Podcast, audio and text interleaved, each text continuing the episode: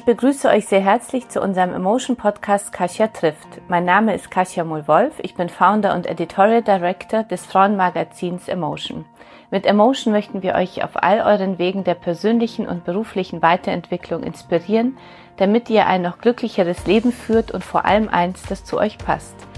Und damit ihr auch künftig nichts mehr verpasst und bei tollen Emotion-Aktionen mitmachen könnt, meldet euch doch für unseren Newsletter an unter www.emotion.de slash newsletter.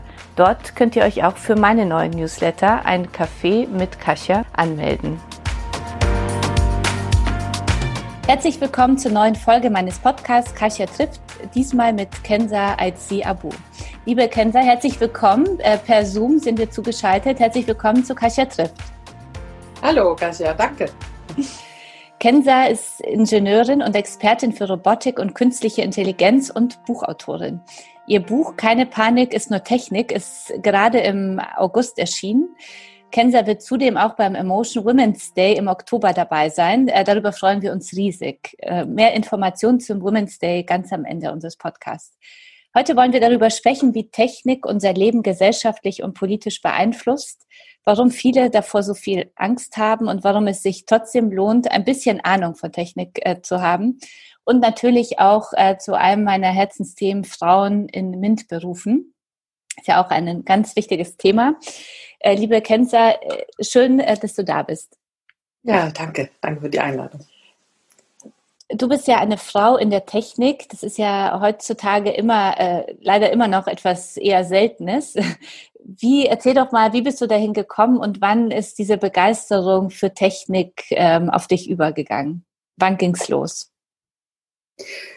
Also sehr, sehr früh. Ne? Es, ging, ähm, es ging los mit, mit der Liebe zur Mathematik.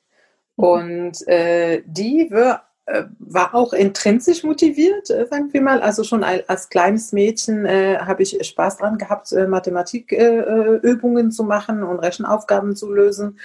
Und ähm, dann habe ich im Studium oder schon in der Schule das genossen. Und als ich fertig war mit der Schule, habe ich dann auch überlegt, ähm, ne, in diesem, in der Orientierungsphase, äh, ich möchte gerne was machen, wo man viel Mathematik hat und was natürlich eine, einen sicheren Job äh, bietet mhm. in Zukunft. Und das war Ende der 90er, also Telekommunikationsbranche war äh, gerade im, im, im Aufstehen, im Großwerden und äh, deswegen dachte ich, okay, klingt gut. Und so äh, äh habe ich mich im Ingenieurstudium angemeldet. Und das ging dann auch weiter mit der Liebe zur Mathematik und dann habe ich langsam auch entdeckt, dass äh, Technik ähm, genauso logisch aufgebaut ist und, äh, und so funktioniert. Und deswegen äh, ja, macht mir das äh, Spaß. Sind denn deine Eltern auch äh, aus diesem, in diesem Bereich tätig? Gar nicht, nee. Gar nicht. Meine Mutter ist Geisteswissenschaftlerin. Okay. Ja. Mein war Oberst, also im, hat im, im Militär ähm, gearbeitet. Ich weiß nicht, wie, wie, man, wie ja. man das. Also gut, die Leadership Skills, sagen wir mal, habe ich von ja. ihm. Okay. aber, aber, Technik eigentlich gar nicht. Deswegen sage ich, es war wirklich äh, äh, intrinsisch motiviert. Also der war bestimmt auch super in Mathematik ähm, äh, oder ist, man mhm. jetzt, äh, damals. Aber ähm, auf jeden Fall, nee, das, das war etwas, was ich selber vorangetrieben habe und, äh, und selber gepusht habe. Mhm. Und hattest du dann so einen, einen Traumberuf vor Augen? Also, dass du, was du mal werden wolltest als Kind, ähm, wie wie ja, damit ja, interessante ähm, Frage. Ich hatte immer, also wenn ich als Kind gefragt wurde, ne, die typische mhm. Frage, was möchtest du machen, wenn, wenn du groß bist? Ne? Und die Jungs sagen Feuerwehrmann. Ähm, ich hatte ich hatte so ein Bild im Kopf, ich will Wissenschaftlerin werden mhm. oder, oder weise, wie heißt das? Ähm, ähm, une savante, savante auf Französisch. Ähm, ein Gelehrter, oder mhm. eine Gelehrtin. Mhm. Also ich habe mich einfach in weiße, äh, bei, bei also Kittel gesehen. gesehen. Genau, in, in so einem Labor und habe irgendwas super super krasses gemacht. Okay.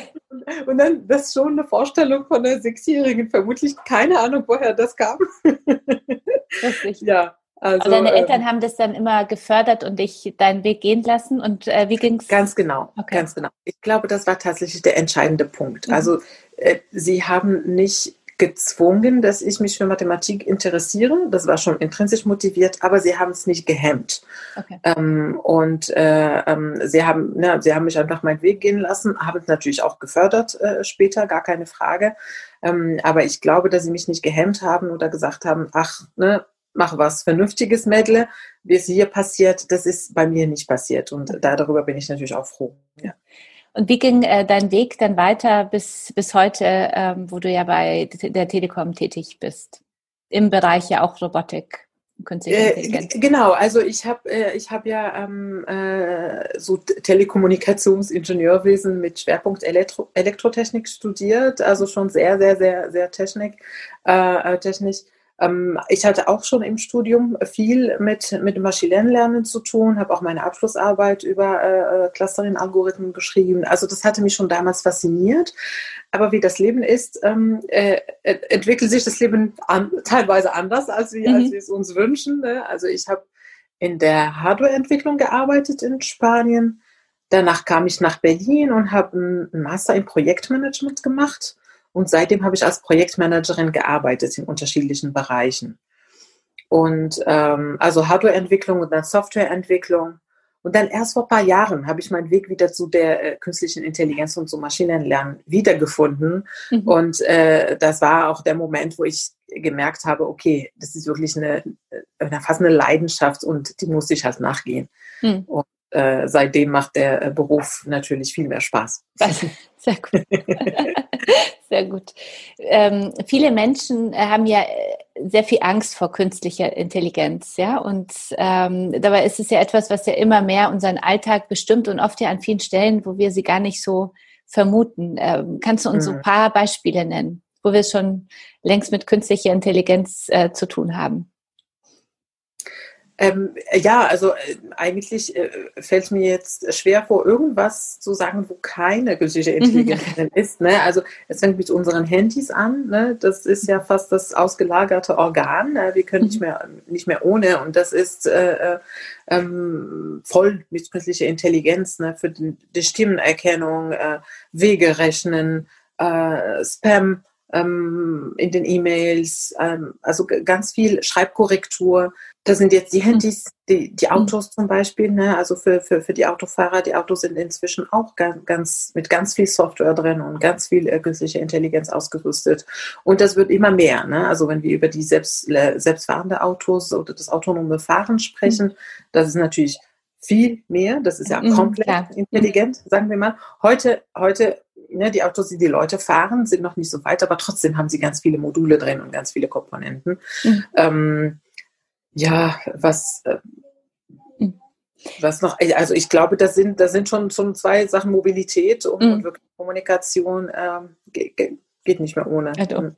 warum haben denn äh, so viele Angst vor Technik? Was meinst du? Ich glaube, das eine ist ja sicherlich ähm, Thema, mein Arbeitsplatz ist irgendwann mal weg, weil alles nur noch automatisiert ja, genau. und technisch und so vorangeht. Aber trotzdem, also bevor man äh, diese große Angst vor künstlicher Intelligenz und Arbeitsplatzverlust hatte, was hatte man ja trotzdem ja oft schon Angst vor Technik. Was denkst du, woher, woher kommt das? Ähm, ich glaube, das, also generell gilt ja, ähm, wir haben Angst von dem, was wir nicht kennen. Hm. Ne? Also Marie Curie hatte damals schon gesagt, äh, ähm, uh, nothing in life is to be feared, it's only to be understood. Also alles, was wir nicht verstehen, gibt uns Angst. Und äh, ähm, mit Technik ist es auch so. Also die, die wenigsten verstehen wirklich, wie Technik funktioniert und deswegen hat man Berührungsängste. Ne? Also das verstehe ich gar nicht. Das heißt, es ist sehr kompliziert, also äh, Finger weg. Ähm, so ist die, die automatische Reaktion. Und mit künstlicher Intelligenz kommt noch dazu, ähm, dass es ne, so mit Roboter und äh, oh Gott, oh Gott, oh Gott, und sie werden die äh, Weltmacht äh, übernehmen.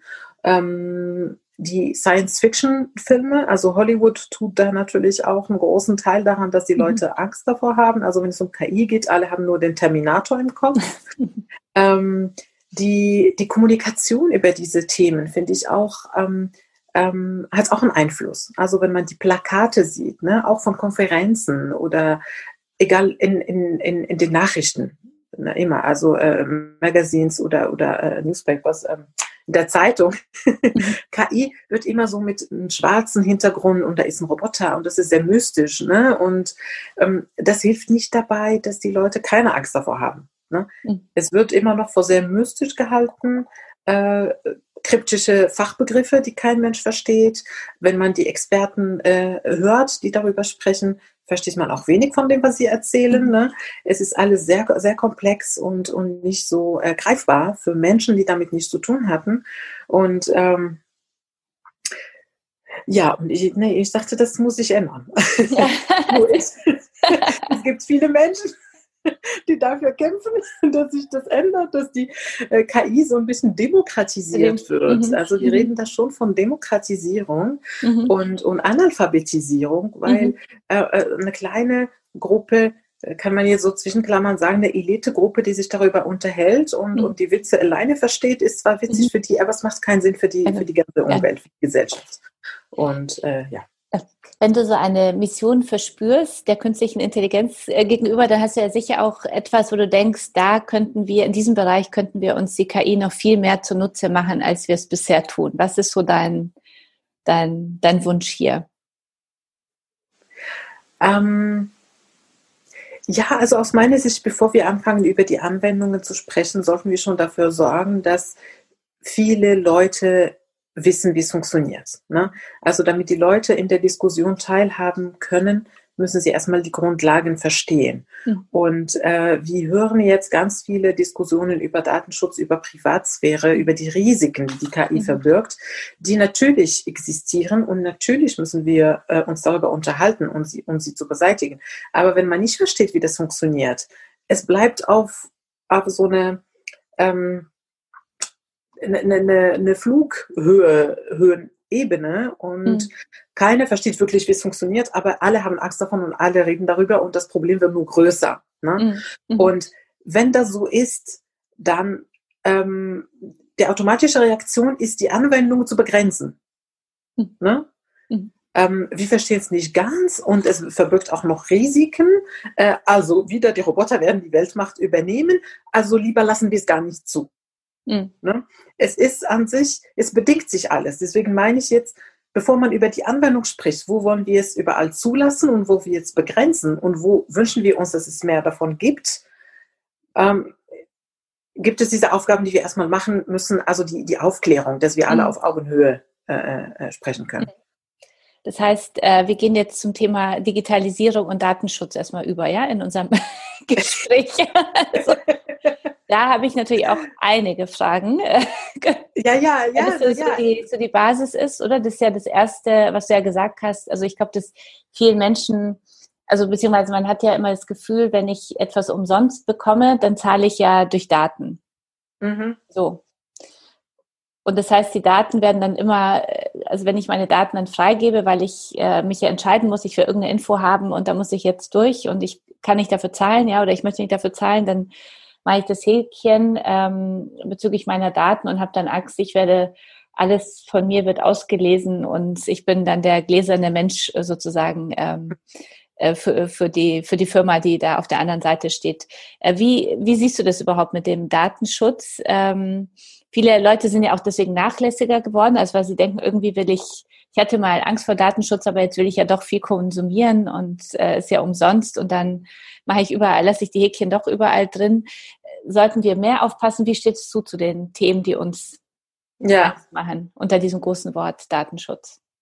Oder die wir vielleicht auch zu lässig mittlerweile sehen. Ja, ja, ja, ja. Aber also auch hier äh, hilft es ganz viel, wenn man versteht, äh, also wo die Daten landen, ist natürlich schwierig, weiß man nicht genau, aber wenn man ein, eine Vorstellung davon hat, ähm, wie Daten zusammen, zusammen kombiniert werden und was mhm. man damit alles machen kann, sei es im positiven als auch im negativen Sinne, dann kann man ähm, ähm, zumindest mal ein bisschen mehr reflektieren. Ne? Also wenn mhm. ich einen Service nutzen will, wie du sagst, und ich zahle nicht dafür, dann frage ich mich ja, okay, wenn ich dafür nicht zahle, dann muss diese Firma irgendwie Geld verdienen. Wie mhm. verdient diese Firma Geld? Ne? Wenn die Einnahmen der Firma ganz klar sind, ähm, dann bin ich ein bisschen entspannter, wenn ich weiß, okay, sie verdienen schon ihr Geld woanders und das ist halt nicht so schlimm. Ähm, dann bin ich eh bereit, meine Daten preiszugeben. Man muss dazu auch sagen, natürlich werden jetzt Daten überall gesammelt. Ne, zum Datenschutz kommen wir gleich, aber erstmal mhm. zu der, zu der ja. technischen Seite. Ne? Mhm. Äh, es werden Daten überall gesammelt. Aber die Firmen haben jetzt auch nicht die Ressourcen, dass sie diese Millionen Mengen an Daten alle zu speichern für immer oder alle zu analysieren und damit irgendwas zu machen. Ne? Also wir haben zwar Angst vor Datensammlung und wir gehen Daten sparsam, aber wenn man dann auf der Firmenseite ist, sieht man, okay, man hat zwar Daten, ähm, es ist aber ein wahnsinniger Aufwand, es ist ein wahnsinniger Invest. Ne? Man muss investieren, ganz viel Geld ausgeben, um diese Daten überhaupt sinnvoll zu verwenden. Mhm. Und das macht nicht jeder einfach aus Spaß. Mhm. Ne? Also es muss wirklich einen Grund geben oder ein großes Interesse. Ähm, das zum Prozess. Jetzt Thema Datenschutz, was, was sehr wichtig ist. Ähm, in, in Europa sind wir schon ne, mit, der, mit der europäischen äh, Datenschutzgrundverordnung sehr ähm, äh, geschützt. Ähm, ich glaube, Grauzonen gibt es immer und, ne, und, und welche, die immer einen Weg finden, wird es immer geben. Aber ähm, in Deutschland ist das Thema auch sehr, sehr, sehr ähm, ähm, tief drin. Also ich, ich sehe es bei mir im Berufsalltag, das ist wirklich so, jeder versteht, was Datenschutz ist und auch als noch als Telekommunikations äh, äh, ähm, äh, Firma sind wir seit immer eigentlich vor, vor der Datenschutzgrundverordnung total geprägt, sehr, sehr, sehr spar sehr vorsichtig äh, äh mit den Daten mhm. äh, umzugehen, äh, was jetzt fast sich negativ auswirkt, wenn man, wenn man äh, äh sagt, dass man jetzt maschinelles äh, Lernen ähm, äh, nutzen möchte, weil die Leute Angst davor haben, Daten preiszugeben, mhm. dass wir gar keine Daten kriegen, um arbeiten zu können, obwohl eigentlich gar kein Risiko besteht. Ne? Mhm. Also wir sind so, so äh, doll äh, geprägt, äh, äh dass wir äh, da ähm, äh, gar nicht viel machen können. Und das gilt für ganz viele andere deutsche Firmen, die ich kenne, mit denen wir uns austauschen. Also den meisten geht es so in Deutschland. Viele Firmen haben die Daten von, von ihren Nutzern, die dürfen sie aber gar nicht nutzen. Und teilweise, auch wenn sie sie nutzen dürfen im Sinne des Gesetzes, ähm, haben sie Angst, sind sie vorsichtig. Oh Gott, oh Gott, weil wenn irgendwas schief läuft, dann haben wir ein großes Problem. Das wollen wir uns nicht leisten, können wir uns nicht leisten. Unsere Kunden sind uns wichtig. Deswegen mache ich mir in Deutschland ehrlich gesagt nicht so die großen Sorgen. Allerdings, wenn man sieht, was möglich ist mit den Daten, und das sieht man ja zum Beispiel in in, in USA oder, oder in China, ne? also mhm. die äh, auch in den UK. Also der mhm. Brexit wurde teilweise mhm. ne, von Nutzerdaten über, über Profiling und Targeted Marketing und mhm. Propaganda mhm. beeinflusst. Und in den USA, ne, die, die, die Wahl mhm. von Donald Trump war auch ganz klar mit Cambridge Analytica. Mhm. Ähm, äh, Gibt es inzwischen auch, auch Bücher darüber ne, von, äh, äh, ähm, von der Whistleblower. Auf jeden Fall, man sieht, welche ähm, Ausmaß das haben kann. Das ist sogar eine Demokratie ähm, mhm. kaputt machen kann. Und das ist das, was uns Angst gibt. Mhm. Also das ist das, was so, äh, finde ich, Technik, also diese Verbindung von Technik und Politik, äh, dazu wollte ich auch mit dir unbedingt sprechen, ja meines Erachtens so äh, gefährlich macht, weil wir ja gesehen haben, also hast ja schon die ganzen äh, Wahlkämpfe und auch Länder genannt, ähm, wie es vor allem auch so für Jugendliche gefährlich sein kann, ähm, dass sie in so eine politische Meinungsbubble kommen, ja, über bestimmte äh, Dinge, die über Daten möglich sind und, und damit ja ganze, äh, ganze ähm, Demokratien dann beeinflusst werden. Mhm. Mhm. Ja, und das, du hast jetzt äh, Stichwort gesagt, Jugendliche. Ich mhm. glaube, das trifft uns alle. alle. dann weiter. Aber Jugendliche, Print, ich habe Jugendliche gedacht, weil ich denke, wir, uns ist es noch mehr bewusst so und ich bin da sehr, sehr, also man ist ja schon sehr alert, wenn man unterwegs ist. Man sieht es ja ganz banal. Ich sehe es täglich auf Instagram, ja, dass ich ja, ja, ja, ja. wundere, warum werden mir immer wieder, also ich wundere mich manchmal und dann denke ich mir, klar, weil ich habe jetzt, es werden mir immer die und die ausgespielt, ja, die News und ich denke mir, aber eigentlich folge ich doch auch der und was macht die, dass ich dann die wieder ein paar Mal angucken muss, bis die mir dann auch wieder automatisch mhm. ausgespielt wird. Ich finde, das sind so die simplen Dinge, wo man so merkt, wie so ein Algorithmus funktioniert. Ich denke nur, Jugendliche über, überblicken das noch nicht so ganz und da macht es ja so ähm, noch gefährlicher. Ja. ja, ja, das ist richtig. Ja, weil sie keinen Vergleich haben. Ne? Mhm. Wir sind mit Printmedien aufgewachsen. Mhm. Äh, äh, ähm, natürlich, die Medien sind jetzt auch nicht überall. Äh, äh Pressefreiheit ist nicht überall natürlich, aber gut, ja. hier hier ist es zumindest äh, mal so, ne, man blättert eine Zeitung und okay, jede Zeitung hat ein bisschen ihre, ihre Meinung, aber trotzdem findet man unterschiedliche äh, Perspektiven zu einem ähm, äh, zu, zu, zu einem Geschehen. Und mhm. ähm, ja, vielleicht die, die neuen Generationen sind ja gleich mit nur digital aufgewachsen und sie glauben, dass das die Wahrheit ist, ne? das, was mhm. sie jetzt auf Instagram sehen oder auf, auf Twitter, aber das ist eine digitale Bubble, das ist nur mhm. deren Wahrheit, das ist nicht mhm. die universelle Wahrheit und mhm. das ist eine, eine große Gefahr. Mhm. Ähm, und es ist auch total schwierig bis fast unmöglich, aus der eigenen Bubble rauszukommen. Ne? Mhm. Also wenn man jetzt ne, das Feed, wie du sagst, auf Instagram, dann kriegst du nur bestimmte äh, Sachen vorgeschlagen. Du denkst, die ganze Welt tickt. Äh, wie, ja. wie dich ist aber nicht so. Ja. nur deine ganz kleine Welt, wo, äh, wo du dich befindest, ja. Mhm. Diese Datenbubble und, und diese Algorithmen sind ja äh, kommen ja auch ins Spiel, äh, wenn es um Diskriminierung und Rassismus zum Beispiel geht, ja, in der, in der Technik. Inwiefern ist es ein Problem und wie kann es sein, dass sowas funktioniert? Kannst du das ein bisschen erklären? Ähm, das, also die Diskriminierungen entstehen meistens dadurch, dass die ähm, dass wir Menschen uns gegenseitig diskriminieren. Mhm. Sag, sagen wir mal. Das ist so die Basis, genau. Ja, ganz genau. da gibt es keine selbstständig lebenden Algorithmen, die Nein. eingreifen, sondern wir sind die Basis. Nee. Sehr gut. Sehr gut. Also die Algorithmen an sich sind mhm. nicht rassistisch, ja, aber genau. sind wir. Ja. Das mal zum mhm. Anfang. Mhm. Und ähm, das ist halt das, ähm, die Herausforderung bei dieser Technologie. Denn wir bauen Systeme, die von uns lernen Mhm. Und auf der Basis sich weiterentwickeln. Mhm. Aber bis sie den Sprung schaffen, sich selbst weiterzuentwickeln, haben sie eine Menge von uns gelernt. Mhm. Ne? Und das beeinflusst natürlich die weiteren Entwicklungen.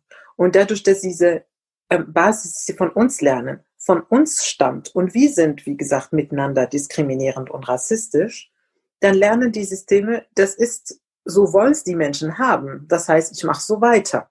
Ne? Mhm. Und das ist halt die große Gefahr. Und ähm, zum Beispiel mit der Gesichtserkennung. Ne? Das sind halt die, die Beispiele, die sofort, mhm. äh, die sofort immer auftauchen und die man auch einfach versteht.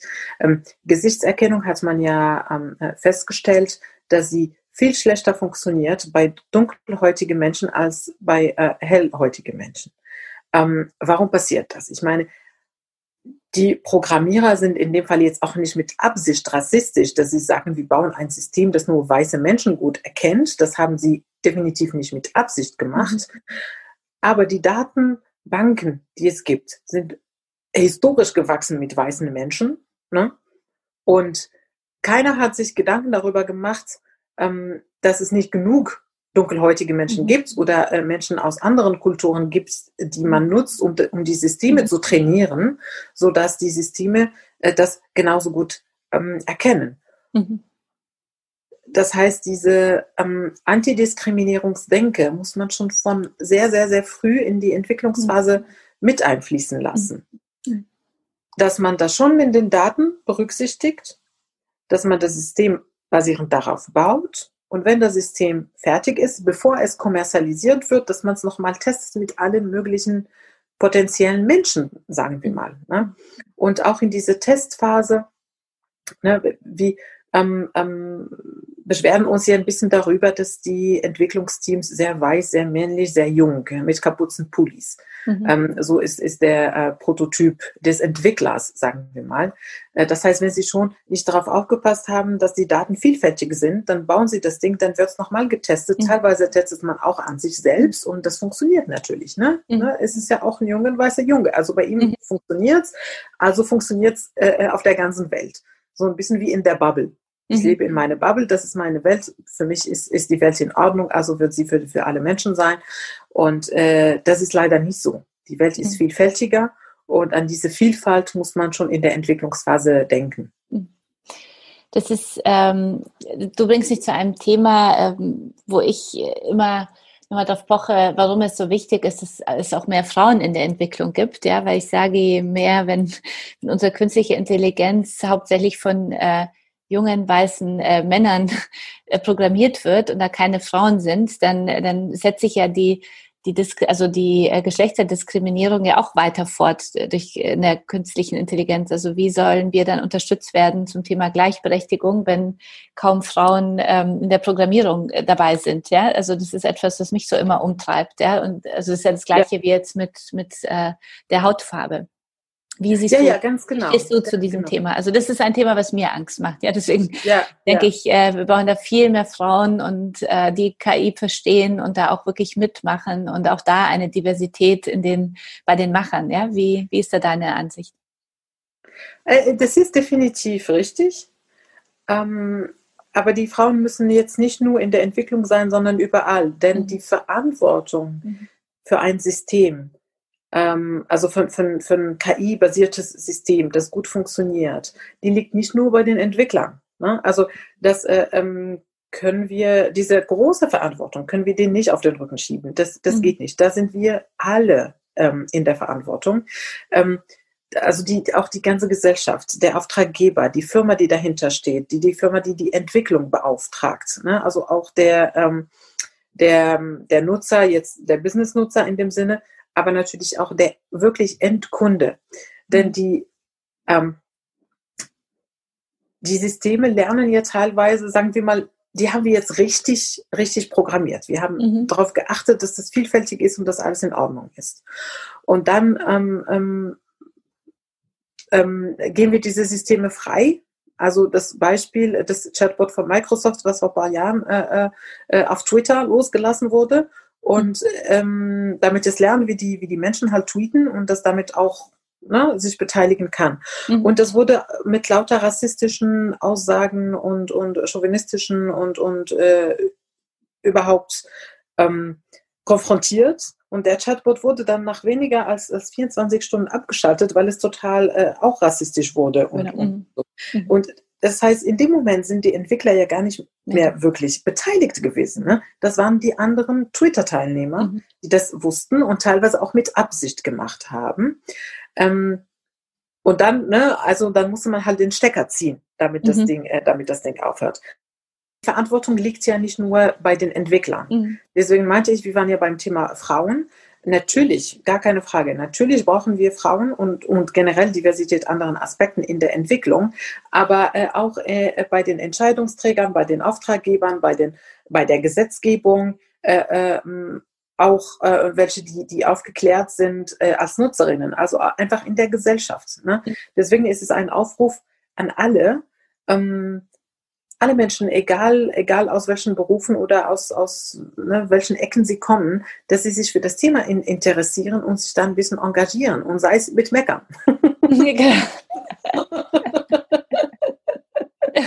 das ist zwar so ein bisschen konstruktives Meckern, ist herzlich mhm. willkommen. Mhm. ne, das ist letztendlich so als Konsument, wenn man ein bisschen auf den Tisch haut und sagt, so geht das nicht, das möchte ich nicht äh, äh, unterstützen und halt bestimmte Produkte nutzen und andere dafür nicht. Mhm. Letztendlich baut man einen Druck auf, äh, dass, ähm, dass das ganze System sich verändert. Ne? Mhm. Also auch ein Konsument ist in der, in der Verantwortung. Mhm. Zu gucken, wie, wie ist das Thema Diversität zum Beispiel im Rahmen der gesamten Produktentwicklung wirklich, äh, wie wird das Diversität gelebt? Ähm, also warum ich immer für Diversität plädiere, ähm, ist, weil es also aus meiner Sicht in einer sehr frühen Phase ähm, dazu führt, dass Probleme auftauchen, die man dann lösen muss, solange es noch rechtzeitig ist. Ne? Also mhm. ähm, Stichwort Unconscious Bias. Mhm. Diese Verzerrungen, die sind ja sehr oft unbewusst. Ne? Jeder denkt wieder, ne, die ganze Welt tickt wie ich. Mhm. Und es reicht, dass der, der, äh, der Kollege, der neben am Tisch sitzt, dass er eine andere Welt hat, die anders tickt, dass er mir sagt, hm, das verstehe ich nicht, äh, so bin ich nicht aufgewachsen, ich habe es anders erlebt, warum sagst du das jetzt so? Ne? Und diese Konfrontation führt dazu, dass man eine neutrale Ebene findet, mit der noch mehr Menschen klarkommen können. Mhm. Und ähm, das ist für mich, wenn wir es erreichen, dass, dass die Teams divers sind, löst sich das Problem fast automatisch. Mhm. Und an, im richtigen Zeitpunkt. Ne? Ähm, man kann natürlich auch anders steuern, sagen wir mal mit, mit irgendwelchen gesetzlichen Regelungen und Quoten und so, aber das kommt meistens immer erst zu spät. Ne? Erst wenn das entwickelt ist, dann muss man dann muss man korrigieren und dann wieder zurück und teilweise wenn der wenn der finanzielle Aufwand zu groß ist, dann wird nicht gemacht, dann dann geht man lieber okay, dann zahle ich lieber Straf Strafgelder, als dass ich meine ganze Entwicklung nochmal von null anfange. Also das ist ein Rattenschwanz und es ist eigentlich ein riesen äh, volkswirtschaftlicher Schaden und dafür zu sorgen, dass überall Diversität besteht, ist aus meiner Sicht viel einfacher und spart viel Ärger und, und, und viel Geld. Mhm. Vielen Dank dafür, für diese klare Aussage. also, jetzt, jetzt, sprechen wir gleich über die Umsetzung, also dass Diversität dann auch in deinem Bereich in der Technik überall drin ist. Dazu brauchen wir ja auch die Frauen. Ja, das eine sind ja äh, Quoten, wie du gesagt hast, die spät äh, wirken, wenn es eigentlich schon zu spät ist.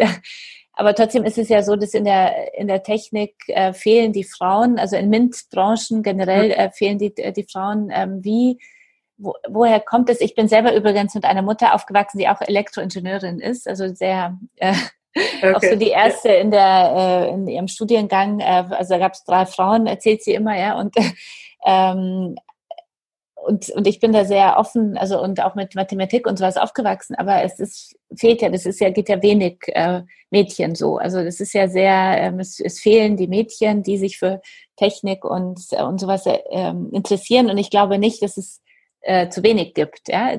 Sie kommen nur nicht in diese MINT-Branchen. Was äh, können wir deiner Ansicht nach tun, ähm, damit wir mehr Frauen und mehr Diversität an sich, also es geht ja nicht nur um die Geschlechter, also Diversität ja, ja. an sich äh, in MINT-Branchen bekommen?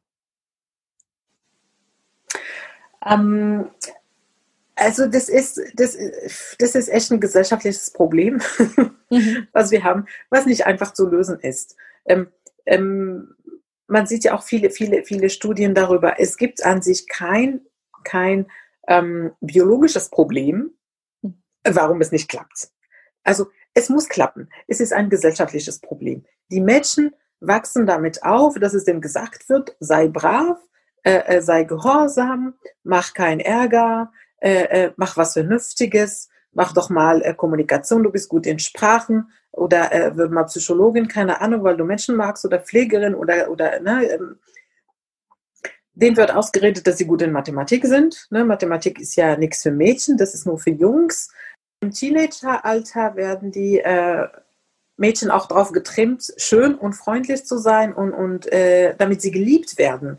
Und ähm, ich glaube, da lassen sie sich auch viel beeinflussen von dem, was eine Gesellschaft von sie erwartet mhm. und nicht von dem, was sie, was sie gerne sein möchten. Und die, das Selbstbewusstsein in dem Alter zu, zu stärken, ist wahnsinnig wichtig.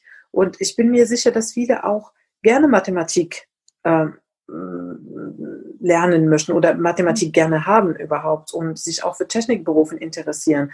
Aber ich höre immer wieder, dass sie mir sagen, ja, aber damals hieß es, äh, ich, äh, ich, soll mal lieber wie meine Freundin Psychologie studieren oder ich soll lieber wie äh, ähm, äh, was Vernünftiges für ein Mädchen machen. Ne? Und sie entfernen sich. Das sind Männerberufen und, und sie sollen sich davon entfernen. Und ich mhm. glaube, das ist, äh, ist echt ein Riesenproblem. Sind Mädchen denn weniger selbstbewusst als Jungs? Also frage ich, weil es klang so ein bisschen so, also frage ja. ich jetzt nochmal ja, ja, nee, so, noch zurück. Ähm, ähm, Geht es denn Jungs äh, nee, genauso in andere Richtung oder sind wir Mädchen einfach durch dieses äh, sei brav und alles so ja, genau, offen genau. für Bewertung? Ich, ich glaube, wir werden, wir werden da in die Enge getrieben. Ich glaube nicht, dass, äh, dass wir grundsätzlich weniger bewusst sind, sondern ähm, von uns wird erwartet, dass wir gehorsam sind und dass, dass, wir, ähm, ähm, dass wir brav sind. Mhm. Und das gehört auch dazu, dass wenn die Eltern sagen oder vielleicht die Freundinnen sagen, nee, äh, Ingenieurstudium, da sind nur ja nur die Freaks und nur die Nerds drin. Mhm. Das ist dann auch wieder der zweite Punkt, ne, das Image äh, von dem mhm. Beruf, aber bleiben wir erstmal mhm. bei, bei mhm. gesellschaftlichen Einfluss. Ähm, ne, dass wenn jemand sagt, die Freundin, die Umgebung, Eltern, das ist nichts für, für, für Mädchen, das ist für Jungs, dass sie dann trotzdem brav und gehorsam agieren und das tun, weil sie ihren Eltern lieb haben und denen weiter gefallen möchten und denen nicht die Kontra geben möchten. Mhm. Ähm, und die Jungs werden genau, im Gegenteil dazu ermuntern, dass sie, dass sie hartnäckig sind und, und ne, ist ein Jung, der muss halt auf den Tisch hauen und es ist in Ordnung so. Und wenn er laut wird, dann ist es, es ist okay, das wird akzeptiert. Mhm. Und das sind letztendlich auch die, die Charakterzüge, die im alten Management vom Command und Control ähm, äh, belohnt werden. Deswegen, ne, das führt dann auch später dazu, dass wir mhm. nur Männer in der Führungsposition haben und nicht die Frauen, weil sie Frauen ihr ganzes Leben äh, ne, drauf getrimmt werden, sei brav und sei leise und, und mhm. sag nichts, äh, ne, etc. etc. Und genau das wird nicht belohnt. Wenn du so mhm. bist, wirst du niemals Führungskraft. Mhm. Mhm. Und diejenigen, die, die sich dann trotzdem die beharrlich waren und, und, und hartnäckig im positiven Sinne, die schaffen es dann auch. Aber sie mhm. müssen ihr, diese Hartnäckigkeit die ganze Zeit vorantreiben und auch gegen ihren Eltern und gegen teilweise des Willen der Eltern mhm. ähm, sich durchsetzen. Und ähm, ähm, die schaffen es dann schon und, und äh, ähm, die kann man dann als Role Model nutzen, um, um anderen zu sagen, es ist möglich. Man muss sich ja nicht mhm. unbeliebt machen. Mhm. Ja, also ein bisschen Diplomatie muss man dazu lernen, dass man äh, nett zu den Leuten sagt, also dass man Nein sagt, aber in so einer Art und Weise, dass es nicht so klingt. Ja. aber dass man trotzdem sein Ding durchzieht. Sehen kann. das ist wahnsinnig wichtig. Mhm. ähm, genau, das ist der eine Aspekt und der andere Aspekt habe ich vorher nur, nur kurz angedeutet, dieses Image, mhm. was man im MINT berufen hat du, keine Ahnung, woher, woher das kommt. Aber mhm. ne, man hat ja das Image, das ist Also nerdy. ich muss auch, er wollte auch sagen, äh, für eine IT-Frau siehst du ganz normal aus, ja, ganz hip. die Zuhörer und Zuhörer, ja, unbedingt. für die Zuhörerinnen und Zuhörer eine sehr gut aussehende Frau auf, auf der anderen Seite meines äh, Bildschirms sozusagen, die mich hier anstrahlt und also gar nicht Nerd im Kapuzenpulli. Ja, das ja nee, fehlt. genau. Der Hoodie danke. fehlt. Aber das, das, das höre ich echt sehr oft und einerseits sage ich, ja danke, andererseits sage ich, es ist echt schade, dass ich das hören muss, weil das, das spricht wieder dafür, dieses Unconscious Bias, ne, ist wieder. Mhm man denkt an einen Ingenieur und es ist ein Ingenieur und er hat äh, und er hat Akne im Gesicht und mhm. und ne und halt introvertiert und und nerd und asozial und etc. Mhm. etc. Und gegen dieses Image müssen wir kämpfen, mhm. äh, weil das, das ist das ist nicht so. Weiterhin sind Frauen in der Minderheit, das ist richtig, aber es gibt auch gut aussehende Männer und charmante, charismatische Männer. Mhm. Also das ist, ähm, das ist ein Image, was zu bekämpfen mhm. gilt. Mhm. Wo setzen wir an? Du hast ja ein, eine Tochter bekommen, die ist noch fünf Monate alt, also noch, glaube ich, äh, hat sie noch ein bisschen Ruhe, aber bald geht's ja los, bald kannst du sie ja schon entsprechend erziehen. Äh, wie machst du das? Wie setzt du an, dass sie für sich später ganz frei entscheiden kann, ähm, aber genauso gut, äh, sag ich mal, sich für Technik und Mathematik entscheiden kann wie für, wie für andere Themen? Wo können wir ähm, anfangen. Also ich habe auch eine Tochter, die ist acht Jahre alt und sehr Mathematik begeistert. Ähm, wie, wie gehen wir es an? Ähm, ja, also ich, ähm, ich glaube, das kann, man kann nicht etwas erzwingen, was nicht schon da ist. Ne? Also wenn deine mhm. Tochter Mathematik begeistert ist, dann sage ich erstmal äh, herzlichen Glückwunsch. Ja. Vielen Dank. Bitte, bitte, sorge dafür, dass es so bleibt. Und wenn sie mal einen Lehrer hat, der sagt, Mathematik ist nichts äh, für Mädchen, nur für, äh, für Jungs, dann bitte die Schule tauschen. Ja. Oder, oder den beklagen oder irgend sowas in die also, Richtung. Und das ist wirklich, das sollte man heute nicht mehr akzeptieren. Mhm. Ähm, mit den Kindern, also meine Tochter, ja, ist fünf Monate, ist, ist noch ein bisschen, ein bisschen hin, aber mein Sohn, ich habe einen Sohn, der ist fünf Jahre alt und ich merke jetzt schon, wie es in der Kita ähm, diese Gender-Erziehung mhm. gibt. Es ist der Wahnsinn. Also mhm. ich, ich muss mich immer am, am Kopf, äh, die Hände am Kopf und, und fassen. Schon mit, mit drei hatte er als Geburtstagsgeschenk ähm, so ein, so ein Lego-Spielzeug ähm, bekommen von irgendeinem Superhero und die Mädchen kriegen halt eine, eine kleine Barbie oder ein Einhorn mit Glitzer. Gleich, mit Glitzer. Mhm. Ja, ganz genau. So, mhm. und du sagst, es kann doch nicht wahr sein. Und ähm, also zu Hause versuchen wir ihn eigentlich geschlechterunabhängig zu erziehen, versuchen wir. Ne? Es mhm. ist, also wir sind jetzt auch nicht äh, komplett befreit mhm. von Stereotypen. Da merken wir auch jedes Mal, mhm. äh, wie wir an uns selbst arbeiten müssen. Ähm, aber wir erziehen ihn nicht alleine. Mhm. Das macht die ganze Gesellschaft mit. Und das Mhm. ist halt echt das Problem. Also er Mhm. kommt nach Hause und sagt mir irgendwas, nein Mama, das dürfen Mädchen nicht machen. Ich, warum Mhm. nicht? Ja, weil sie nicht stark sind und da, weil Mädchen nicht schnell sind und sie kennen nur die Krise. Wer hat ihr das erzählt? Ich Mamis. Und wenn, wenn ich gehe joggen, ich komme nach Hause und sage, die Mama war heute super schnell, ne, damit er da so Damit er- sieht. ähm, Mhm. weil ich schon das Gefühl habe, das muss er sehen, damit er auch versteht, ähm, ah, es ist echt total schwierig. Also Mhm. da bin ich teilweise auch, auch fassungslos ne, Mhm. von dem, was, was äh, passiert und auch ratlos, wie ich das beeinflussen kann. Ich merke trotzdem bei meinem Sohn, der ist jetzt acht Monate alt äh, und der spielt mit den äh, äh, Sachen der meiner Tochter und so und ich versuche ihn sehr genderneutral ähm, auf, äh, zu erziehen, aber wenn er Kabel sieht, ja, also das habe ich bei meiner Tochter nicht erlebt. Das, also der ist wirklich, äh, das Thema Kabel ist für ihn einfach äh, faszinierend, ja, egal wo, ob im Büro, äh, Ja. da, da wirft er sich auf die WLAN-Leitung, äh, zu Hause sind es die Telefonleitungen und das äh, also alle Kabel, heute habe ich ihm auch wieder äh, das vom äh, Elektroklavier, von diesem Ding, äh, vom Keyboard da aus dem Mund gezogen und, und das fasziniert ihn irgendwie. Und dann denke ich mir auch dann, wenn man ihm alle Möglichkeiten gibt, dann muss man das auch akzeptieren, dass er sich einfach dafür entscheidet. Ja, darf ich mich jetzt auch nicht verrückt machen, ja. Ja, ja, das ist richtig. was Pinkes vorhalten, ja. So. Das ist, das So, ist richtig, das Mhm. habe ich auch gemerkt, definitiv. Also vieles, vieles bringen sie schon mit. Mhm. Ähm, das, das ist definitiv so. Also das habe ich auch mit meinem Sohn gemerkt, als er klein war und er mit, äh, mit seiner besten Freundin, sagen wir mal, ne, ist ein Mädchen gespielt hat. Sie hatten komplett andere Interessen, auch mit sechs Monaten oder sieben Monaten. Ähm, das ist schon, ja, vermutlich, ne, also so viele Jahre Evolution, viele, viele Interessen sind, sind schon da und ähm, die, die lassen sich schlecht äh, äh, äh, biegen. Man Aber es ja dann- auch nicht. Ne? Ja.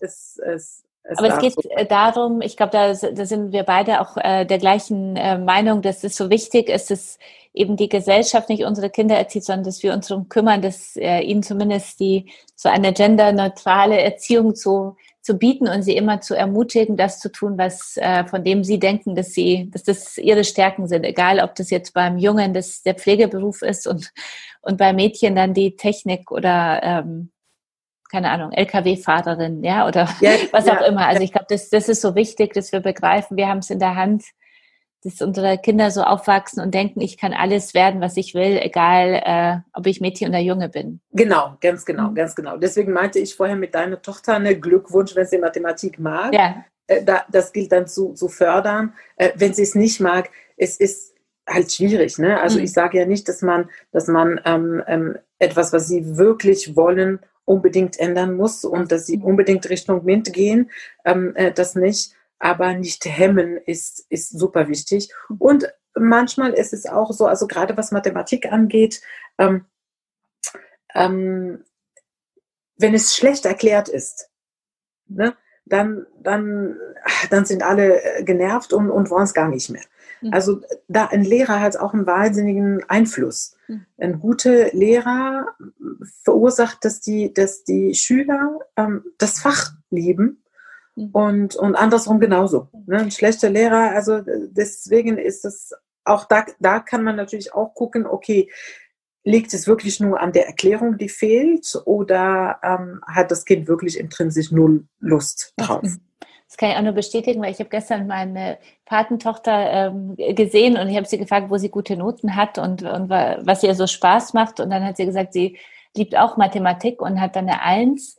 Und meinte das ist ja toll, dann machst du vielleicht mal was damit. Dann sagt sie, ja, das hängt davon ab, welcher Lehrer das nächstes Jahr hat, weil sie merkt, äh, wenn der Lehrer äh, gut ist, dann hat sie Lust und dann ist sie fleißig. Und wenn der Lehrer nicht so gut ist, dann kann es auch sein, dass das nicht mehr so ist, ja. Und da dachte ich mir, hey, das ist ist wirklich, äh, die Lehrer haben ganz schön was Ja, in ja. der ja, Hand, ja, so von dem, wie man sich dann entwickelt. Also ich hatte eine Mathematiklehrerin, die hat mir ganz klar gesagt, nehmen Sie nicht Mathe-Leistungskurs, so gut sind Sie nicht, wie Sie denken. So. Aber vielleicht ist es auch, ähm, war es auch richtig, ja, weil ich bin mehr kreativ. Also meine Mutter ist auch sehr kreativ, aber in, in Mathe und, äh, und diesen ganzen technischen Dingen wie du, ja. Und ja, ich bin mehr ja. Äh, kreativ im Magazin und äh, Inhalten erstellen, so, ja. Also, ja, aber das, ja. äh, ich war der Lehrerin im Nachhinein dann doch äh, ganz dankbar, dass sie mir so eine knallharte Einschätzung gegeben hat. so, du hast jetzt ein äh, Buch geschrieben, ähm, keine Panik ist nur Technik. So, ähm, finde ich ein ähm, ganz, ich mag auch den Untertitel sehr gern, äh, warum man auf Algorithmen super tanzen kann und wie wir ihnen den Takt vorgeben. warum äh, hast du das Buch geschrieben? Ähm, ja, wegen der Mission der Demokratisierung. also ich, ich hatte, ähm, ähm, ich werde oft ähm, eingeladen zu ähm, ähm, so Vorträge darüber zu halten oder Workshops zu machen, um KI zu erklären, aber mit einfachen Worten an Menschen, die nicht Techies sind. Ne? Mhm. Äh, und da habe ich mir schon Gedanken, lange Gedanken darüber gemacht, wie kannst du das erklären, dass jeder Mensch es versteht, ohne mathematischen Formeln und ohne komplexen Inhalten. Und ähm, als, als ich dann ne, äh, meinen Weg gefunden habe, habe ich dann erklärt und die Leute waren immer begeistert. Und ich merkte immer im Laufe des Workshops, wie die Angst vor dieser KI abgenommen hat. Und viele sind dann zum Ende zu mir gekommen und haben gesagt, hey, wie du erklärt hast, kann sogar meine Oma verstehen. Und äh, äh, jetzt, jetzt verstehe ich ein bisschen ne? und, und jetzt habe ich keine Angst oder ich versuche jetzt ein bisschen mehr zu verstehen. Es hat mir eher Lust gegeben, mehr zu verstehen etc. Und äh, irgendwann habe ich gemerkt, okay, also es, es ist möglich, das einfach zu erklären. Und das sollen so viele Menschen wie möglich verstehen, mhm. weil nur so können sie sich beteiligen oder nur so können sie sich engagieren. Also das war der, der, erste, ähm, der erste Grund für mich, diese Aufklärung, dass die Menschen auch verstehen, diese ganzen Datenschutzdiskussionen. Ne? Ähm, warum? Warum ist das so wichtig? Mhm. den, Hintergrund da, dazu verstehen. Und natürlich meine, ähm, mein anderes Ziel war die Diversität. Dafür zu sorgen, dass wir mehr Diversität haben in der Entwicklung. Mhm.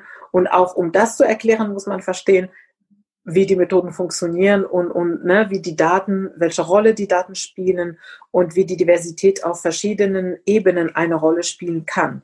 Und Diversität hier natürlich mit allen Aspekten, auch, auch äh, hinsichtlich der Qualifizierung. Ne? Also auch Linguisten zum Beispiel braucht man heute ganz viel. Psychologen braucht man heute ganz viel in der Entwicklung von KI-Systemen. Denn wir bauen Roboter oder Maschinen, die mit Menschen interagieren müssen. Soziologen. Ne? Also wir müssen erstmal verstehen, wie Menschen ticken ne, das sind eher die äh, Soziologen oder Psychologen. Dann haben wir die Techies, die verstehen, wie die Maschine funktioniert, aber wie die Zusammenarbeit funktioniert, das müssen ja trotzdem erstmal die Menschen äh, hinbekommen, mhm. herstellen. Wie die, wie die Maschinen kommunizieren, da brauchen wir auch die ganzen Linguisten und, und Kommunikatoren. Mhm. Ähm, äh, also so, so ein Chatbot, ähm, die, diese Sprache, ne, das, äh, die Dialoge nennen wir das, die Dialoge, die werden niemals von einem Ingenieur geschrieben, um Gottes Willen. Also wenn man Informatiker die Dialoge schreiben lässt, dann mhm. versteht es kein Schwein mehr. die werden schon von Linguisten erstellt. Ne? Mhm. Und die müssen dann auch mit den Informatikern zusammensprechen. Äh, deswegen heutzutage kann man gar nicht mehr sagen, nur MINT-Berufe äh, bauen die Maschinen der Zukunft, mhm. sondern mhm. alle Menschen müssen die Maschinen der Zukunft bauen mhm damit, damit wie sie alle verstehen und damit, wie sie alle umgehen können. Mhm. Ähm, das heißt, äh, die Diversität ist auch in dieser Hinsicht äh, wahnsinnig wichtig. Also auch eine Dame, die jetzt Linguistik studiert hat, die kann Chatbots programmieren. Mhm. Ne? Mhm. Also es ist nicht mehr so, so weit weg. Die be mhm. beide Welten fließen jetzt immer näher, näher äh, zusammen. Und da haben natürlich auch die Frauen ganz viele, ganz viele Aufstiegsmöglichkeiten mhm. jetzt. Also es, ich glaube, ne, sie müssen jetzt nicht mehr Punkt, programmieren. Mhm. Genau. Mhm. Sie müssen jetzt gar nicht mehr programmieren, sondern, sondern äh, wenn sie äh, Linguistik studiert haben, können sie genauso Chatbots mhm. äh, äh programmieren. Sie geben halt dann die Texte, ne, so als, als mhm. Datei und der Informatiker tippt, tippt das rein, aber sie waren auf jeden Fall Teil der Programmierung. Und das ist, im Endeffekt geht es ja dann darum, dass wir die Mädchen nicht nur dafür begeistern, in die MINT-Branchen zu gehen, das ist das eine, sondern dass wir sie dafür begeistern, dass sie mit ihrer Tätigkeit bei der Entstehung von künstliche ja. Intelligenzmaschinen mitwirken können und uns äh, da ihr Leben, ihr künftiges Leben selbst beeinflussen können und dass absolut, sie das den absolut. Männern nicht überlassen sollten. Genau, ja, genau. So. genau, mhm. ja, ja, deswegen mhm. sage ich ja, es mhm. muss nicht jeder Programmierer werden. Ja. Das mhm. ist nicht mein Ziel, um Gottes mhm. Willen. Jeder soll das machen, wo er gut ist, aber jeder soll wissen, dass, äh, dass er einen Einfluss darauf haben sollte, wie die Zukunft gebaut wird. Weil das ist die Zukunft äh, uns allen. Ne? Für wen ist äh, dein Buch gemacht? Ein kurze, ein kurze Promotion jetzt für dein Buch. Ja, wer, wer, also, wer von unseren Zuhörern, Zuhörerinnen sollte jetzt sofort gleich äh, auf Amazon beziehungsweise zum stationären Buchhändler gehen, ja, den äh, ja. Vertrauen ist ja auch wichtig, genau. und dein Buch kaufen. Also das ähm, für die für mein erstes Ziel äh, ist natürlich also Aufklärung. Ähm, es ist schon an die nicht Techie-Community gedacht. Mhm. Also alle Menschen, die vom Hause aus nicht äh, Techies sind, ähm, äh, sollten das lesen, damit sie nicht mehr das Gefühl haben, sie sind Analphabet, wenn es um KI geht. Ne? Dass dieses Wort jetzt kein Geheimnis mehr bleibt, sondern ähm, dass sie ein Verständnis davon haben, was sich dahinter verbirgt. Mhm. Ähm, das ist eigentlich meine Hauptzielgruppe. Ja. Wenn die Techies das auch lesen, dann ist die. Erklärung der Methoden vielleicht für sie zu banal und zu einfach und zu vereinfacht. Das muss man auch sagen. Natürlich musste ich ganz doll vereinfachen. Oft äh, werde ich auch von Informatikern, sagen wir mal Programmierer, konfrontiert, worüber, worüber redest du denn? Ne? Das ist ja nur Technologie und, und ne, wir kriegen die, die, ähm, den Auftrag und setzen ihn halt um und jetzt Diversity oder ethische Themen so ein bisschen als, als käme ich gerade vom Planeten Mars runter oder so. Ähm, deswegen, also auch die Tech-Community müsste näher darüber verstehen, wie äh, Einseitigkeit äh, schlecht für uns alle ist. Also. Ja. Gut, vielen Dank. Ich ähm, komme gleich nochmal zum äh, letzten Teil unseres Interviews. Die Zeit rast leider. Ich ja. ähm, äh, möchte aber unseren Zuhörern nochmal dein Buch äh, sehr ans Herz legen. Keine Panik ist nur Technik, erschien bei Gräfe und Unsa von Kenza Aitzi Abu. So, zugreifen sozusagen und äh, die Welt mitgestalten. so. Ganz genau. Und, und vieles verstehen. Das finde ich ja äh, wirklich äh, das Wichtige, dass wir viel verstehen, wie Algorithmen etc. alles funktioniert und, und unsere Angst abbauen. Äh, so zum, äh, zum Schluss leider schon äh, noch äh, kurz äh, persönlich nochmal zurück äh, zu meiner Frage, wo fehlt äh, noch künstliche Intelligenz? Was ist so dein Traum? Wo könnte künstliche Intelligenz uns unser Leben noch, äh, noch besser machen? Beim Kochen. Beim Kochen. Aber es gibt ja schon den Thermomix, der macht doch schon fast alles allein. Ja, ja, das stimmt. Und es gibt schon die intelligente Kühlschränke. Ja. Aber was, was, äh, was ich als Entlastung finde, ist, was essen wir heute Abend? Ne? Okay. Immer diese Frage, wenn ich die Stelle zu Hause habe, ach, was du willst, Mama. Also, okay. ich brauche ja Hilfe bei der Entscheidung. Okay, verstehe. Also es, es wäre toll, wenn mein Kühlschrank mir sagen würde, also von dem, was du hier äh, im Kühlschrank drin hast, kannst du nur das und das kochen und hier das Rezept dazu und wahrscheinlich direkt an die Thermomix. Okay, verstehe. verstehe, okay. Hattest du denn in deinem Leben äh, also Vorbilder, die, die dich inspiriert haben? Also deine Eltern waren es jetzt in diesem technischen äh, weniger, haben wir schon gelernt, äh, ja, haben dich gefördert, ja. deine Stärken zu leben, was ja auch so wichtig ist, aber so die in der, in der KI oder jetzt auf dem Weg, also hattest du Vorbilder? Du hattest ja vorhin ja kurz angesprochen, wie wichtig es ist, das würde ich auch gerne nochmal betonen, äh, dass wir ähm, Frauen äh, zeigen und also einfach Diversität auch vorleben, um wieder, um neue Rollenbilder äh, zu verankern. Äh, ja. Was sind, hattest du selber Vorbilder? Ähm, also ich, ich habe jetzt keine, keine konkrete ähm, ähm, Role Models äh, ähm, gehabt. Ne? Immer wenn ich die Frage gestellt werde, sage ich, ich könnte jetzt keine einzige Person nennen, aber ich lasse mich schon oft von unterschiedlichen Menschen inspirieren. Ne? Also ich glaube schon als von zu Hause, ne, meine Mutter ist eine totale Kämpferin. Äh, sie ist jetzt zwar nicht gut in Mathematik und, und ne, sie hat einen komplett anderen Beruf, aber trotzdem diese Beharrlichkeit und, und äh, das Selbstbewusstsein und voran, Sachen voranzutreiben, das habe ich bestimmt äh, äh von ihr. Und jetzt heute im, im Beruf, ähm, ich lasse mich einfach von unterschiedlichen Menschen inspirieren, sei es jetzt Kreativität, Naivität äh, von äh, bestimmten Sachen. Also ähm, wenn man ähm, Menschen braucht, um irgendein Projekt voranzutreiben in der Firma zum Beispiel. Also eine Firma wie meine mit so vielen Mitarbeitern, ne? wir sind alle anonym, sagen wir mal, mhm. und keine Angst zu haben, einfach Leute anzurufen und nach Hilfe zu fragen.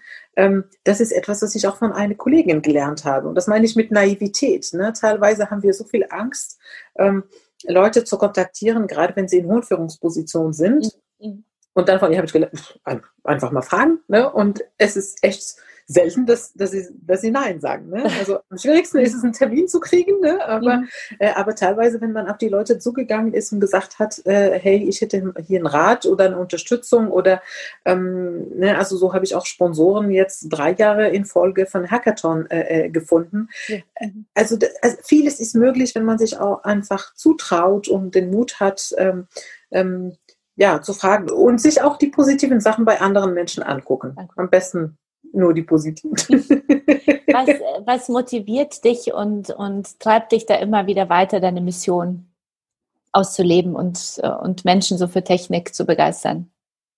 Das Feedback. Immer wenn ich das Gefühl habe, dass ich Menschen erreicht habe, die mir dann auch schreiben und sagen, äh, hey, ich habe dich erlebt auf diesem Panel und habe mich dann zum Beispiel dafür entschieden, dann doch einen Master in Data Science zu machen, statt in äh, was anderem.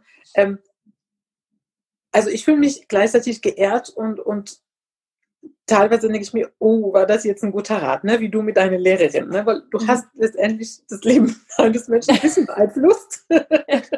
war, war das wirklich gut?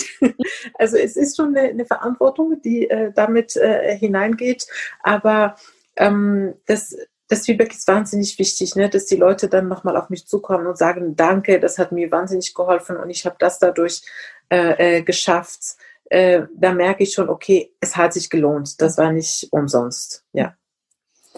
Was sind denn deine, deine Stärken auf deinem Weg? Also das ist ja immer auch sehr wichtig, dass wir uns unserer Stärken bewusst werden, um dann unseren Weg zu gehen. Und deswegen finde ich es so wichtig, dass wir Frauen auch lernen, ganz selbstbewusst äh, über unsere eigenen Stärken äh, zu sprechen. Ähm, ja.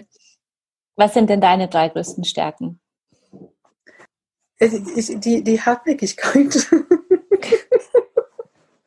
Beharrlichkeit, sagen wir mal im positiven Sinne. Mhm. Also ich bin schon, wenn ich mir was in den Kopf setze, dann möchte ich es auch erreichen. Mhm. Und, ähm, und dann tue ich alles dafür, was in meinen Händen liegt. Also ich bin, ich glaube, vielleicht die größte Stärke liegt daran, dass ich mich nicht Opfer fühle. Mhm. Ne? Ähm, ich versuche immer Meister oder Meisterin meines Lebens zu bleiben. Mhm. Und ähm, alles dafür zu tun, um irgendwie das Leben für mich angenehm zu machen. Natürlich ist es nicht alles in meinen Händen. Ne? Und deswegen ist es für mich auch wichtig, wenn ich erkenne, etwas kann ich, kann ich nicht beeinflussen, dann muss ich mich anpassen. Auch diese Anpassungsfähigkeit. Also die, die ne, Beharrlichkeit und Anpassungsfähigkeit sind aus meiner Sicht sehr wichtig und sie haben mir auch, auch äh, viel geholfen. Also wenn ich das Gefühl habe, wie gesagt, ich kann die Umgebung nicht verändern, dann muss ich damit umgehen entweder äh, wechsle ich meine Perspektive oder lass es komplett sein oder ziehe um. Also ne, ich, ich bin auch oft umgezogen im Leben, habe in anderen Kulturen, in anderen Ländern, Kontinenten gelebt, habe die Sprache gelernt, mhm. musste mit den Menschen umgehen und irgendwann, wenn es irgendwann dann nicht mehr weiterging, dann habe ich nochmal ähm, ähm, alles geändert und äh, ich sehe es als Befreiung und nicht als ähm, Einschränkung, ehrlich mhm. gesagt. Das ist auch wahnsinnig bereichernd. Mhm. Ja. Das auf deiner, ich, das muss ich nochmal hier vorlesen an den Zuhörern und Zuhörerinnen. Auf deiner Website, glaube ich, hatte ich das gefunden, schreibst du Kenza Aizi Abu. Äh, du hast ja noch einen äh, Laidini. Ja, der zweite ja? Nachname. Ja. Zweiten Nachnamen, Laidini. Ja.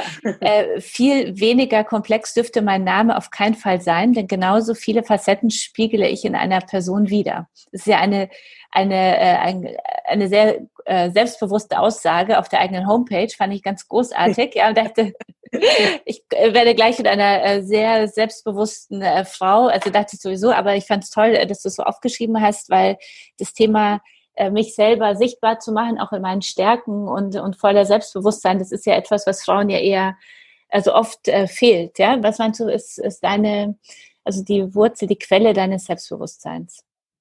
Ich glaube, selbstbewusst hm, ist das etwas, was man erbt oder was man, wahrscheinlich, man, man kann es erben und man kann es auch lernen. Ne? Also mhm. das eine schließt das andere nicht aus.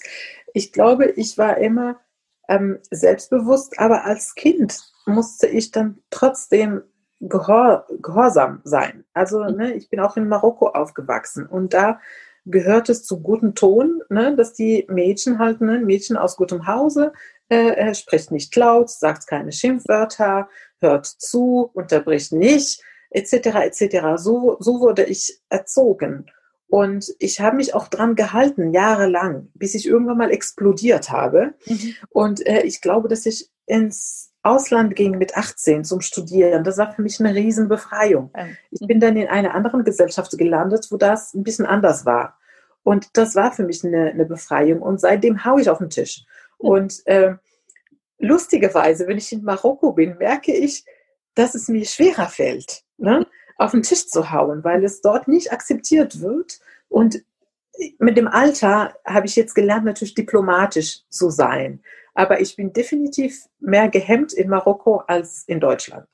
Ähm, also hier habe ich viel weniger ähm, ähm, Schwierigkeiten damit, ne, meine Meinung zu äußern und jemandem zu sagen, ähm, ich mag nicht, wie du gerade mit mir sprichst, als in Marokko, weil mhm. irgendwie dort kommt wahrscheinlich der Schatten von der Kindheit noch. Nee, das darfst du nicht sagen, so Mädchen dürfen das nicht sagen. Ne?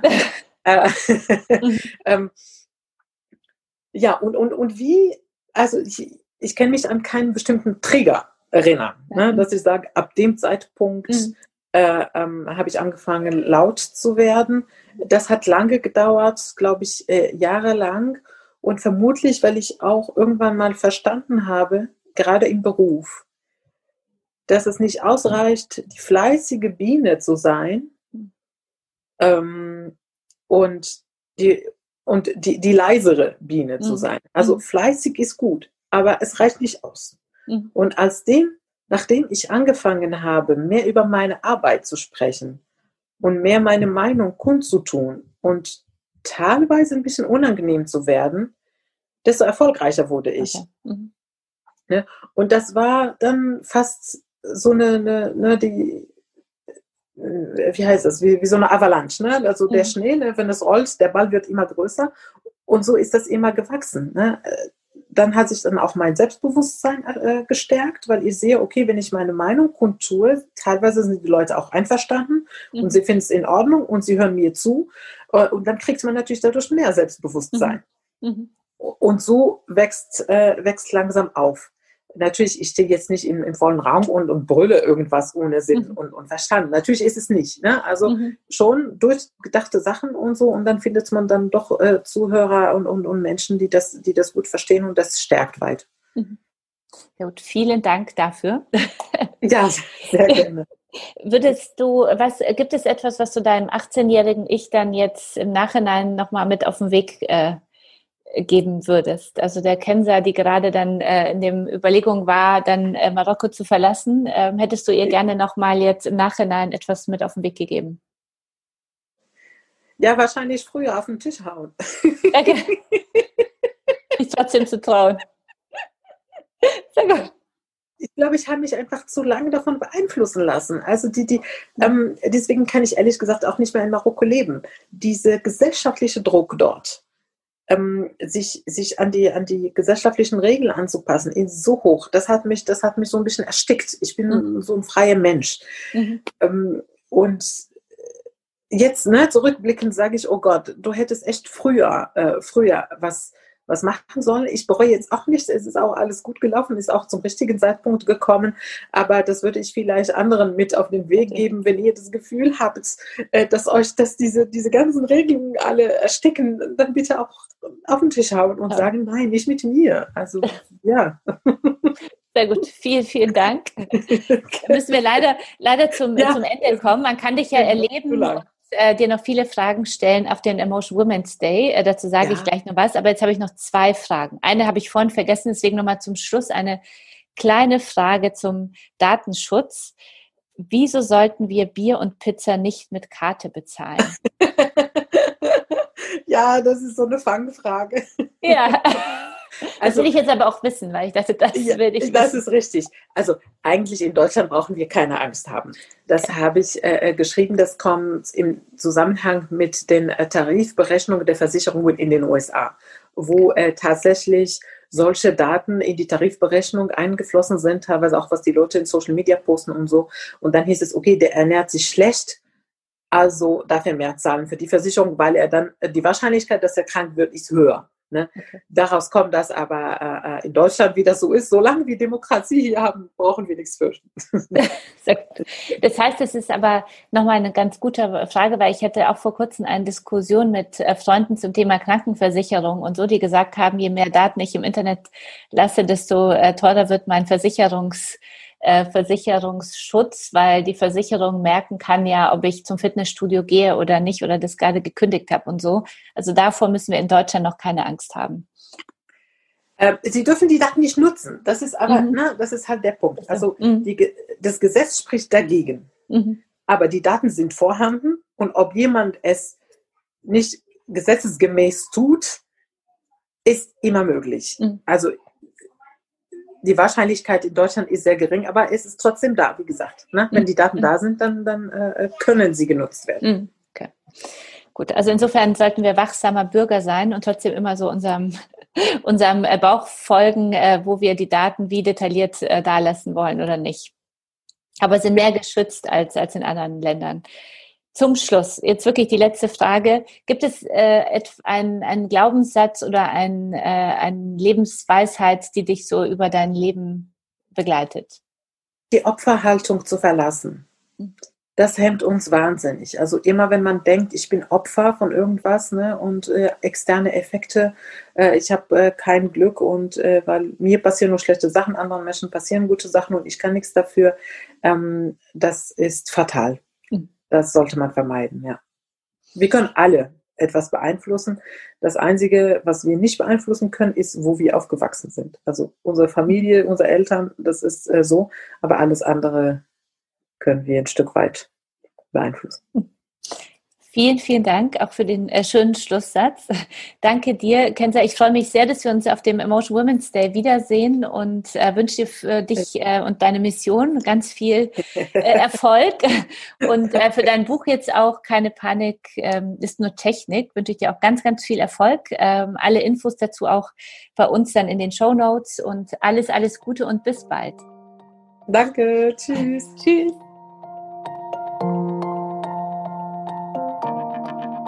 Und am Ende noch ein Hinweis in eigener Sache. Im Oktober ist es endlich soweit. Vom 19. bis zum 23.10. werden unsere Emotion Women's Days stattfinden. Diesmal digital und eine ganze Woche lang.